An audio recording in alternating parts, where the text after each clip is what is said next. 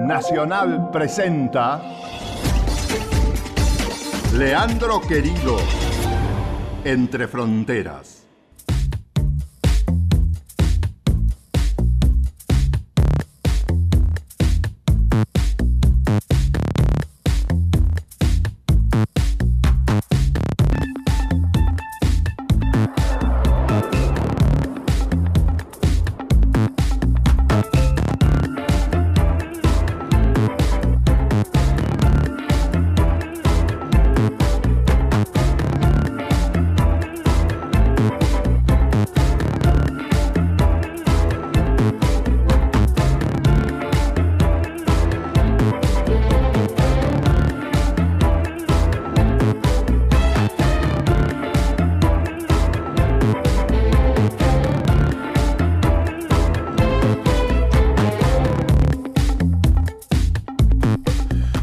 Bienvenidas, bienvenidos. Aquí estamos en Radio Nacional, la radio de todos, haciendo otro programa de Entre Fronteras. Mi nombre es Leandro Querido y estoy aquí junto a Cecilia Diwan. Ceci, ¿cómo te va? ¿Cómo te va, Leandro? Muy bien, muy bien, completa el staff de nuestro programa. Diego Rodríguez, que está en los controles, y Mariano Midaglia en la producción. ¿eh? Bueno, hoy tenemos como siempre un programa muy intenso, Ceci. Sí. Eh, ¿Desde dónde nos estarán escuchando? La pregunta recurrente del inicio De del programa. Desde todo el país. ¿Desde qué rincón? ¿En qué lugar? ¿Mm?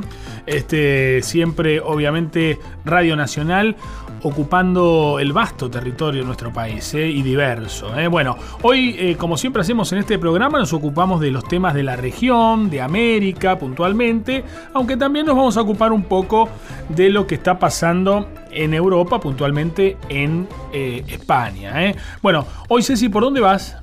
Vamos a hablar sobre lo que pasa en Cataluña. Falta un mes y medio para las elecciones Mm. que convocó el gobierno de Mariano Rajoy después de intervenir a esa región autonómica. Vamos a hablar de la campaña electoral que está llevando a cabo Carles Puigdemont desde el exilio en Bruselas. Y también te voy a contar que Donald Trump, a un año de haber ganado las elecciones presidenciales de Estados Unidos, tuvo tres golpes electorales. Tres golpes electorales, ¿eh? sí, la verdad que no le ha ido bien. Eh, ahora seguramente vas a ampliar esa información. Eh, también vamos a hablar de Colombia, porque en Colombia hay elecciones el año que viene. Sí, presidencial. Sí, a, a principio, eh, bueno, más o menos mayo, este, el 27 de mayo puntualmente. Pero claro, claro, cuando empieza, esa es la fecha de la elección, el proceso electoral empieza antes, Sí. ¿no? Con una serie de, de trámites, candidaturas, inscripciones y demás. Bueno, en el medio está el proceso de paz, la implementación del proceso de paz. Se está cumpliendo este mes un año. Claro, se cumple un año.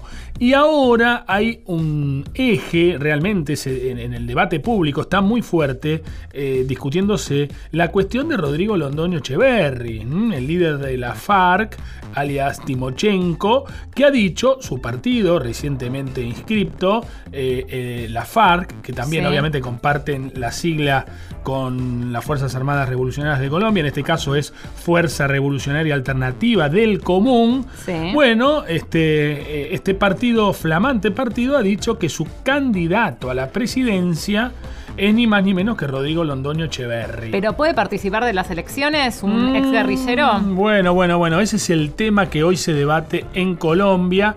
Por lo tanto, eh, la entrevista principal del programa tiene que ver con Colombia. También vamos a hacer alguna mención a lo que está pasando en Nicaragua, elecciones municipales. Sí. Mm, estuvo la OEA, hay mucho malestar en la oposición, eh, porque realmente han sido eh, elecciones que han dejado mucho que desear. Y también vamos a hablar un poco de las elecciones de Honduras que están en noviembre ahora.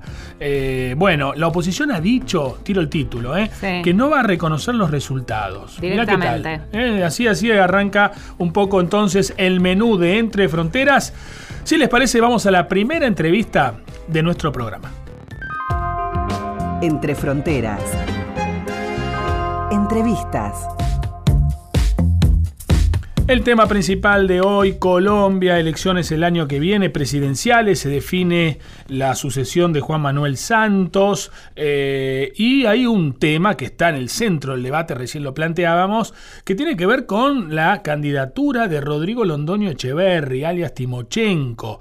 Recuerdo que nosotros estuvimos en el marco de lo que fue la campaña y la elección del, del acuerdo de paz y justamente estaba claro, por lo menos en esa discusión, eh, que eh, los que tengan condenas por, obviamente, por crímenes de lesa humanidad y demás, no iban a poder tener elegibilidad.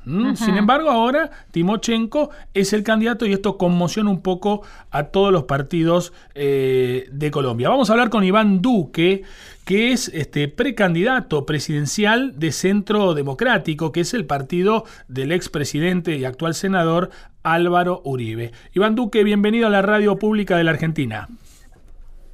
Leandro, muy muchas gracias por esta invitación. Un saludo muy especial para ti, tus compañeros en el estudio y toda la audiencia.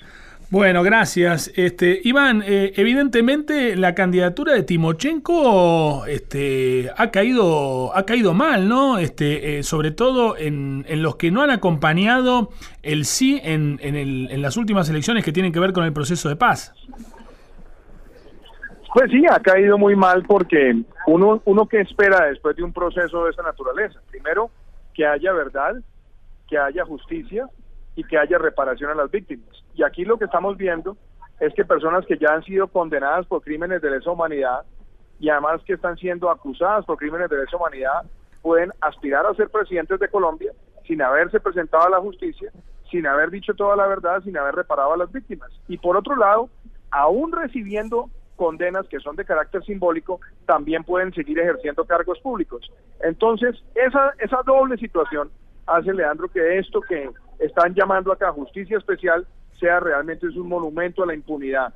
Y creo yo además que es una gran ofensa a las víctimas porque van a ver a sus victimarios aspirar a cargos de elección popular, a cargos de muchísima preponderancia en la sociedad sin haber resarcido a sus víctimas de manera proporcional y efectiva. Claro, claro. Y esto nosotros estuvimos, este, recuerdo en Bogotá, cuando se votó eh, el acuerdo de paz, obviamente sorprendidos como todos por los resultados, ¿no? Porque eh, todos esperaban un triunfo de, del sí. Ahora había muchas dudas, ¿no? De, de, gran parte de la ciudadanía colombiana que evidentemente tienen que ver un poco con esta situación que ahora eh, aparece con la candidatura de Timochenko. Pues sí, lo que pasa es que la sociedad colombiana el año pasado fue a un plebiscito, yo fui uno de los voceros del no, y nosotros alertamos a la población sobre todos estos riesgos de impunidad. El gobierno dijo en repetidas ocasiones durante la campaña que nosotros estábamos engañando al país diciendo que los criminales de lesa humanidad podían aspirar a cargos públicos sin siquiera haberse presentado a la justicia. Hoy está demostrado que nosotros teníamos la razón y que ganamos el plebiscito porque la gente entendió que aquí estaban los argumentos de fondo. Hoy muchos ciudadanos que votaron por el sí se sienten engañados porque están viendo a esos criminales de lesa humanidad aspirar a cargos que además aún recibiendo sanciones simbólicas pueden seguir ejerciéndolos y eso no tiene otra forma de llamarse sino impunidad. Y eso, por supuesto, está repercutiendo en la percepción de la ciudadanía colombiana que siente que todo este proceso ha sido una farsa llena de concesiones para el grupo criminal que más daño le ha hecho al país en su historia reciente. Senador Duque, usted es precandidato presidencial por Centro Democrático. De ganar eh, la candidatura y de ganar eh, luego la elección, ¿qué piensa hacer con el acuerdo de paz? Yo he dicho lo siguiente. Primero, aquí hay que tratar de ver cómo podemos respetar la desmovilización, el desarme y la reinserción de la base guerrillera. Ahí hay muchas personas que fueron reclutadas contra su voluntad, personas que llegaron a, ese reclutamiento por eh, presiones o que llegaron por situaciones también de persuasión económica, que hay que ver cómo esa se puede desmovilizar, desarmar y reinsertar sin reincidencia, por supuesto. Y a los cabecillas, lo que nosotros tenemos que asegurar es que hay una justicia proporcional y efectiva. ¿Qué he dicho yo? Vamos a hacer todas las modificaciones que se necesiten para que ahí no haya impunidad y para que no se premie el narcotráfico. Esos acuerdos, por ejemplo, hoy permiten que el narcotráfico sea un delito perdonable, amnistiable, si se comete supuestamente para financiar la rebelión. Eso no lo podemos aceptar. Segundo, la erradicación y la sustitución de cultivos ilícitos tiene que ser obligatoria. La quieren dejar voluntaria en esos acuerdos. Y el país ha visto triplicar en los últimos dos años el área sembrada de coca, que por supuesto es el oxígeno de más violencia en Colombia. Y por supuesto, esa justicia especial que están armando, que es toda para ser como una especie de traje de sastrería a la medida de las pretensiones de impunidad de las FARC, tenemos que derogarla y garantizar que haya una justicia proporcional y efectiva a la luz de los compromisos que Colombia también suscribió cuando entró al Estatuto de Roma que le dio vida a la Corte Penal Internacional. Senador, pero ¿se pueden modificar eh, los acuerdos de paz? Porque yo tenía entendido que estaban sellados ya por la justicia y por el Congreso. A ver, hay, un, hay una sutileza que ya ha sido manifestada por parte de la Corte Constitucional de Colombia. El acuerdo como tal es un acuerdo que firmó el presidente Santos con los señores de las FARC. Eso, esos acuerdos no tienen alcance normativo. Lo que desarrolla esos acuerdos, que son las normas que se están aprobando, son las que nosotros tenemos que modificar. Pero las tenemos que modificar en función de proteger nuestra propia constitución.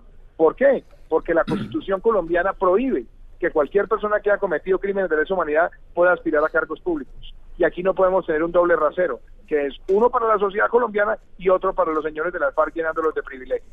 Tenemos que adelantar todas las revocatorias y todas las reformas en defensa de los principios centrales de nuestra Constitución.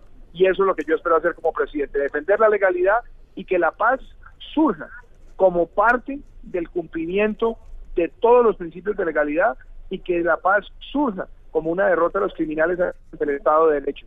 Pero no lo que quieren ahora y es que la paz se construya sobre la base de prerrogativas, sobre la base de concesiones y sobre la base de otorgar impunidad a los miembros de la FARC. Claro. Eh, Iván Duque, bueno, su partido fue el único que se opuso al acuerdo de paz y ahora con este traspié a partir de la candidatura de Timochenko, eh, ustedes eh, se muestran fortalecidos. ¿Cómo se va a dirimir la candidatura de Centro Democrático a la presidencia? Bueno, esperamos en los próximos días que adelantemos un proceso de encuestas, que sean encuestas abiertas con una metodología acordada entre todos los precandidatos y que el candidato que se posicione con la mayor aceptación, pues sea quien tenga las banderas del partido para perseguir la presidencia de Colombia y que lo haga tratando de convocar una coalición amplia con otros sectores políticos de manera que podamos cada vez más incluir a más colombianos en esta propuesta que defiende la legalidad, el emprendimiento y la equidad. Claro, ¿y contra quién imaginan que van a competir? ¿Quién será el candidato que represente al oficialismo? Bueno, hay muchos. Lo que pasa es que curiosamente el gobierno Santos ha sido tan malo y tiene tanto descrédito que todos los que han salido de los ministerios del gobierno han salido para dedicarse a la oposición o han salido con actitud vergonzante. Nadie defiende la obra del presidente Santos de los que han estado en su gobierno y han tratado de, de tomar banderas como las nuestras. Ahora, yo creo que aquí vamos a tener una elección que además que entre candidatos va a ser entre dos modelos. Va a ser quienes creen que la, paz y la estabilidad jurídica de Colombia depende de darle prerrogativas a los criminales y quienes creemos que tiene que ser sobre la base del Estado de Derecho y de la protección de los ciudadanos frente a los criminales y no lo contrario. Entre quienes quieren un modelo económico que premia el populismo, el pan para hoy, hambre para mañana, y quienes defendemos una economía de mercado que a su vez genera prosperidad de emprendimiento y que por esa vía genera empleos formales. Y quienes creen que acá en Colombia lo que tenemos que hacer es seguir dándole gigantismo a todas las políticas del Estado y generando cada vez más costos a la sociedad, o quienes creemos que tenemos que buscar es un balance entre el Estado y el mercado para que el mercado también sea parte de la generación de equidad a partir de la generación de empleos formales. Claro. Esos van a ser los, temas de discusión y eso es lo que nosotros estamos hoy definiendo en nuestro programa de gobierno. Bien, por último, senador Iván Duque, eh, ¿cómo imagina de ser elegido presidente el año que viene la relación con Venezuela y puntualmente con el régimen autoritario de Maduro? Yo siempre he creído que uno debe buscar el mayor entendimiento entre los países y los pueblos. Yo creo en la libre determinación de los pueblos, pero lo que no creo es en la libre determinación de los dictadores. Lo que hay en Venezuela es un dictador, un sátrapa que está oprimiendo a su pueblo todos los días, acabando libertades, destruyendo la prensa, destruyendo las instituciones. Como presidente de Colombia, espero reunirme con todos los presidentes de América Latina que defendemos la Carta Interamericana Democrática. ¿Para qué? Para ejercer presión, para que salga ese régimen y se genere una transición democrática. Yo fui a la Corte Penal Internacional, respaldado por 75 senadores de Colombia y 50 de Chile, a denunciar a Nicolás Maduro por esos crímenes sistemáticos. Yo lo seguiré haciendo porque yo prefiero una diplomacia que diga las cosas de frente, que denuncie la dictadura, a una diplomacia de buenas formas que termine siendo tolerante con esas prácticas. Yo espero de ese presidente de Colombia trabajar con el gobierno de la Argentina, con el gobierno de Chile, de Perú, los países de Centroamérica, los países de Norteamérica, para que denunciemos esa dictadura y hagamos toda la presión necesaria para que haya una transición democrática que brinde prosperidad al pueblo venezolano. Claro, claro. Y, aprovecho porque habló recién de, Argentina. ¿Cómo, ¿Qué información tiene el gobierno de Mauricio Macri? Este, ¿Es un tema que ha llegado allí a Colombia? ¿Se ha instalado de algún modo también en el eje de campaña o, o no? Bueno, nosotros tenemos mucho respeto por el, por el pueblo argentino. Tenemos una, además una gran admiración y hay una relación diplomática que ha sido siempre muy estrecha, muy respetuosa. Hemos fortalecido los lazos eh, comerciales también. Yo creo que la Argentina ha venido haciendo en los últimos años unas reformas muy importantes que han permitido recuperar inversión, que están en este momento tratando de mejorar la capacidad de generar empleo formal permanente y al mismo tiempo estamos viendo unas reformas de carácter social que son necesarias para la estabilidad financiera y fiscal del país. Yo creo que esas son todas decisiones muy muy importantes y obviamente también estamos viendo el salto y la llegada de una nueva generación a instancias congresionales que también muestra que esa defensa de los principios del libre mercado, con legalidad, con emprendimiento y la generación de empleos formales a partir de un país que tiene más inversión, son convenientes. Y yo creo que eso es una buena noticia para la Argentina, pero también para todo el continente. Bueno, Iván Duque, senador y precandidato por eh, Centro Democrático, gracias por estos minutos para la radio pública de la Argentina. ¿eh? A, ustedes, muchísimas gracias y un saludo muy especial para toda la audiencia. Bueno, bueno, entonces era el senador Iván Duque, una entrevista realmente interesante. Eh, creo que es uno de los candidatos con más chances eh, dentro de lo que es eh, un partido, diríamos, el partido más fuerte de la oposición, Centro Democrático. Centro Democrático tuvo eh, en las elecciones anteriores, en las del 2014, a un candidato que se llamaba Oscar Iván Zuluaga, que luego de las elecciones tuvo algunos problemas, eh, algunos procesos abiertos relacionados con el caso de Brecht y demás. Pero en estas últimas semanas eh, quedó libre de culpa y cargo y hasta se decía que podía ser un precandidato también por ese partido pero me da la sensación que el perfil de Iván Duque es distinto, ¿no? Eh, es decir, Zuluaga quedó como eh, impactado por todo ese proceso y en cambio Iván Duque se muestra ya como una como un dirigente, eh, podríamos decir, este, renovador o renovado. Pero bueno, convengamos que en Colombia las elecciones tienen voto no obligatorio y tiene eh, los niveles de participación electoral más bajos del continente. Mira. 40 y pico por ciento del padrón. Eh, eso es un, problema, sin embargo ellos lo han naturalizado y nadie cuestiona nada. Es decir, vota el 40, pero hay resultado, hay resultado.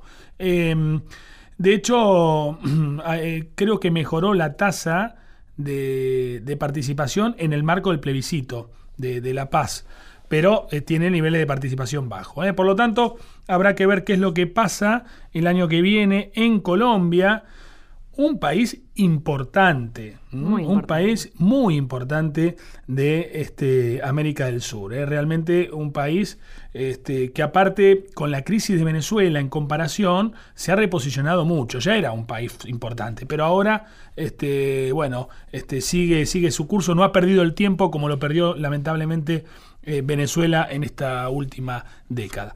Bueno, seguimos entonces en Entre Fronteras. Se viene de la mano de Ceci todo el tema Estados Unidos, Cataluña y si queda tiempo un poquito de Nicaragua y Honduras.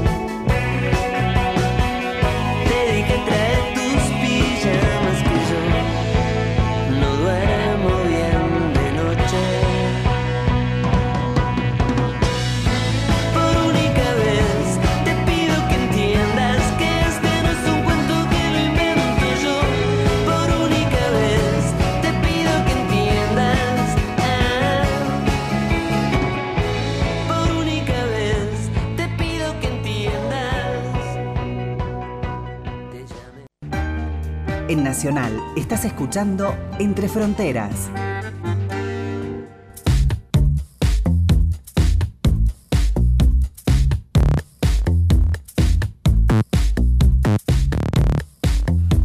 Continuamos aquí en la radio de todos, aquí en Entre Fronteras.